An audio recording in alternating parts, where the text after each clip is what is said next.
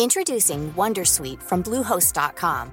Website creation is hard, but now with Bluehost, you can answer a few simple questions about your business and get a unique WordPress website or store right away. From there, you can customize your design, colors, and content. And Bluehost automatically helps you get found in search engines like Google and Bing. From step-by-step guidance to suggested plugins, Bluehost makes WordPress wonderful for everyone. Go to bluehost.com/wondersuite.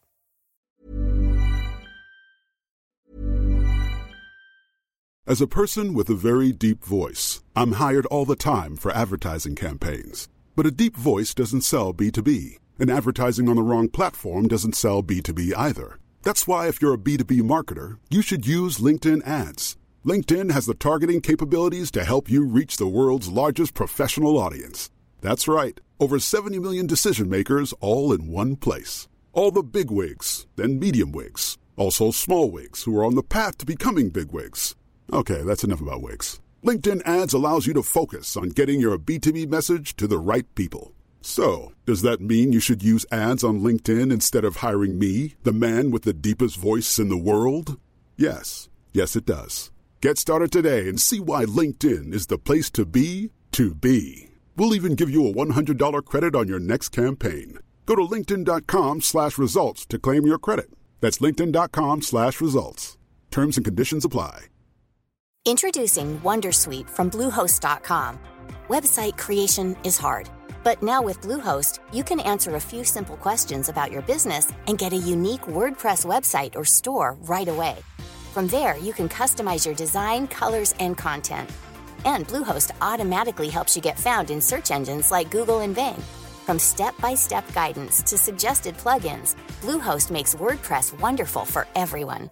Go to bluehost.com/wondersuite.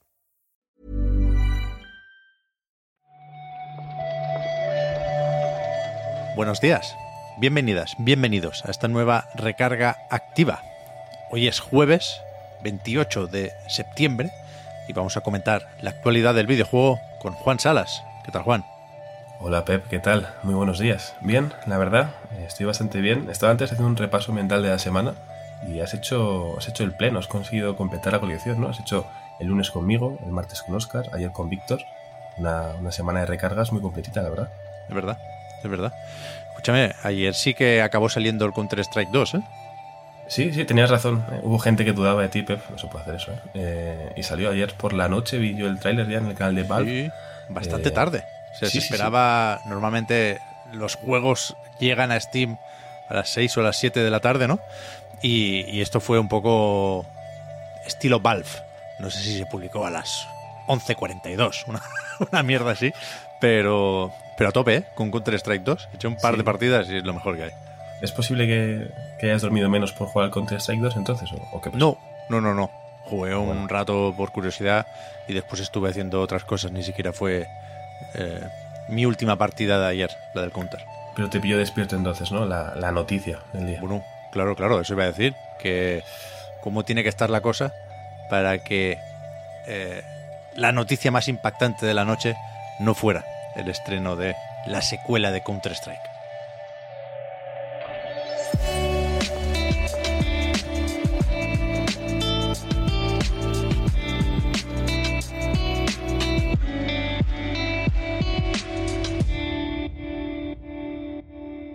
Que se va al, que se va al Jimbo, tú. Lo digo no, no alegrándome, ¿eh? De momento. Lo digo con sorpresa. Porque no, no vi venir ni el tweet de Jason Schreier ni la posterior, un ratico después, confirmación desde Sony Interactive Entertainment.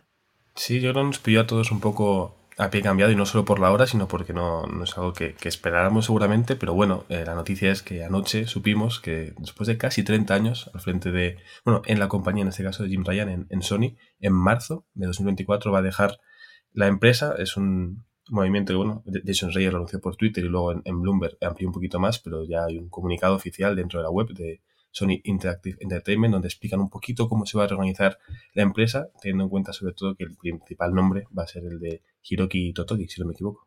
Exacto. Un tío con mucho peso, ¿eh? En, en Sony, igual eh, si mirábamos solo la parte de los juegos, no nos sonaba tanto, aunque últimamente aparecía en, los informes financieros, ¿eh? para hablar, por ejemplo, de la demanda y los problemas de stock y todo esto. Él era, y seguirá siendo, jefe de operaciones y director financiero, además de presidente, pero no CEO, de Sony Group Corporation. Y ahora, ya digo, además de todos estos cargos, sumará durante un tiempo el de CEO en este caso de Sony Interactive Entertainment, o lo que es lo mismo, vaya, de jefazo de PlayStation, ¿no? La idea, sin embargo, es eh, buscar al sustituto de verdad, entre comillas, para Jim Ryan eh, durante el año que viene, ¿no? A, lo largo mm. de 2024.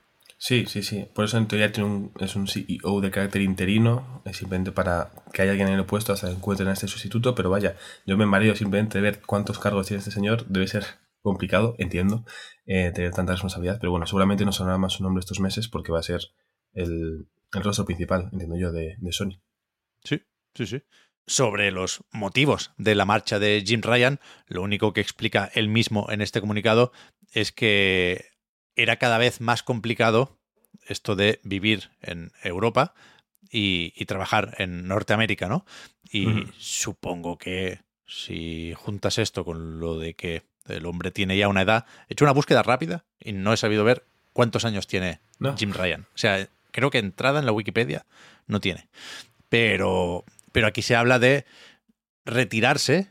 Creo que no está traducida todavía la nota de prensa, pero este retire en inglés puede ser una jubilación perfectamente, ¿no? Sí, yo de hecho, con una rápida y quizá mala traducción, lo que he podido leer esta mañana, pensaba en eso, en se jubila. Pero bueno, eh, puede cuadrar, aunque no sepamos cuál es su edad, debe estar cerca de una edad en la que se puede permitir jubilarse, ¿no? Entre el dinero que puede tener y la edad que tiene, me puede, me puede cuadrar. Sin duda, por lo menos parece más mayor que, Phil Spencer, por ejemplo, ¿no? Que también sí, aprovechar esta mañana la ocasión para, para desearle lo mejor, después de haber sido pues un, bueno, un competidor dentro del sector, pero de una forma bastante elegante, creo yo. Sí, sí.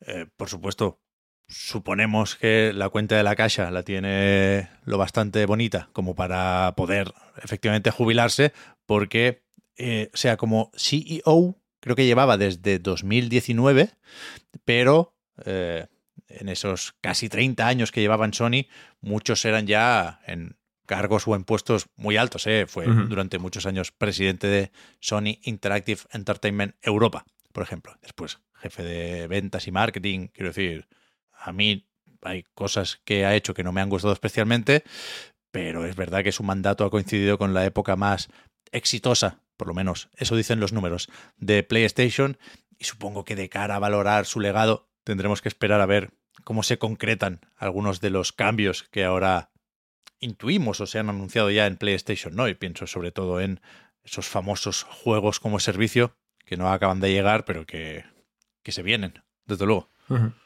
También uno de esos cambios que están sucediendo en PlayStation es lo de el salto al PC, ¿no? La llegada de cada mm. vez más títulos de, de, PlayStation a ordenadores y sobre eso tuvimos noticias ayer, aunque ya, bueno, nos las habían chivado un poco, ¿no? Había habido algunas filtraciones con este Horizon Forbidden West Complete Edition. Sí, hubo, hubo anticipos por, por, por redes, pero ayer de forma oficial supimos por parte de todas las, partes implicadas eh, las fechas adecuadas y correctas y toda la información respecto a esta nueva edición del, Horizon. ¿no? El 6 de octubre es cuando llegará esta Complete Edition a PlayStation 5 y en PC habrá que esperar un poquito más a principios de 2024. Además hemos sabido que con la colaboración de, de Nixes, porque lo pusieron en su cuenta también de Twitter, pues llegará esta edición nueva de, de la secuela del juego de Aloy. Ahí está. Cambiando de tema y de color si me apuras. Ayer pasó una cosa de estas curiosas en, la página oficial de Xbox, en Xbox Wire. Había una entrevista a Sarah Bond en la que se hablaba de, bueno, un poco el futuro de la plataforma, por supuesto, un poco balance del Tokyo Game Show, y por ahí aparecía ese Octopath Traveler 2, que ya comentábamos que se había confirmado su llegada a Xbox en 2024, pero no se había dicho nada de un posible estreno en Game Pass.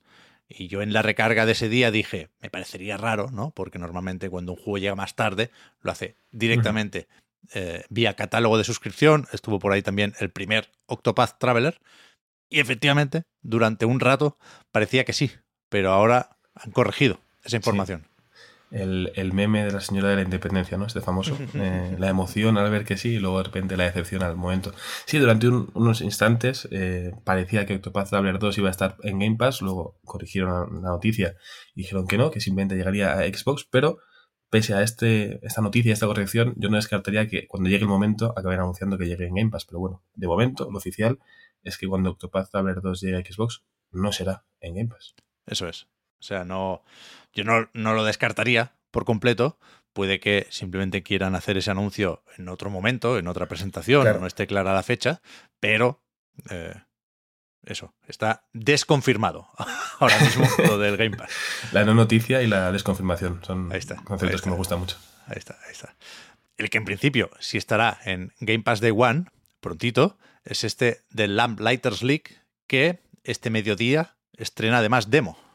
Sí, uno de los juegos que mencionamos hace poquito aquí en la, en la recarga activa al hablar de novedades en el Game Pass, un juego que saldrá el martes 3 de octubre, eh, si no me falla la memoria, y que esta misma tarde podemos probar la demo. Yo lo, he metido aquí en el guion de la recarga porque como cuando lo mencionamos, tú dijiste, te, te llamaba la atención, Pep, para que quien comparta contigo ese interés pueda jugar a la demo hoy mismo y así, bueno, pues a, mí dices un poquito, ¿no? La espera, hasta el martes. Volvemos un momentín a Sony, ahora que hablamos de servicios de suscripción, porque se confirmó ayer lo de los juegos del Plus. Habíamos dicho ya, el Plus Essential, claro. Habíamos dicho ya lo del Callisto Protocol y lo de Farming Simulator 22, pero nos faltaba el Weird West. Sí, aparte de confirmar esta noticia que más o menos adelantamos con ciertos rumores hace poco, me parece muy bien que estamos haciendo como un check en todas las casillas de tipos de noticias ¿no? Eh, y formatos predistos, ¿no? Un poquito de noticia de seguimiento, un poquito de eh, no noticia, estamos haciendo un poco todo. Me gusta el, menú de la recarga de hoy.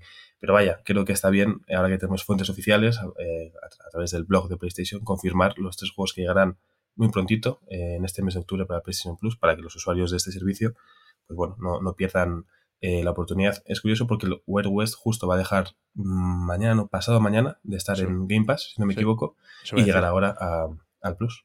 Los contratos, tú. ¿Cómo, cómo se dejan ver? Los juegos que entran por, por los que salen. Con estas casualidades, sí, sí. Acabamos con, con un poco de Netflix, Juan. Tu Hombre, a lo mejor. tema favorito pero no porque vaya a meter más juegos en también su catálogo de suscripción, sino porque eh, ayer vimos un montón de cosas relacionadas con series de animación basadas en videojuegos. Sí, sí, sí. Es verdad que, es mi tema, Pep, tienes razón. De hecho, pequeño paréntesis, ayer puse un tuit hablando de que Storyteller se puede jugar en Netflix. Dije, ahora que Pep no me puede controlar, voy a, voy a hacer un poco de promoción y mucha gente lo está jugando por eso, porque es que Netflix creo yo que sigue estando un poco... Le falta un poquito más de promoción en la parte de juegos. Pero bueno, por suerte, la parte de series y películas sí que lo hace bastante mejor. Y estas series basadas en videojuegos ya han tenido una promoción más que decente, se han movido bastante y, y bueno, creo que es importante hablar de ellas para que los fans de las sagas puedan estar al tanto. Vimos el primer teaser de Devil May Cry, de momento no tiene fecha, pero este próximamente seguramente nos emplea hacia 2024.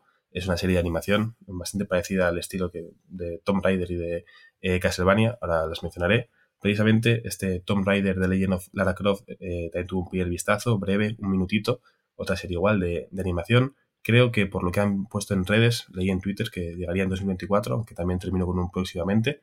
Y hablando de este Castlevania, el Castlevania Nocturne, la siguiente entrega de las distintas temporadas de Castlevania eh, mostró un, anticipo bastante interesante, ¿no? Los primeros siete minutos directamente de, la serie. Ya, o sea, me muerdo un poco la lengua porque yo sé que gusta mucho, sobre todo, esta serie de Castlevania. No la he visto, con lo cual no voy a creerme más listo que nadie, ¿eh? Pero los adelantos me dan una pereza. O sea, sí.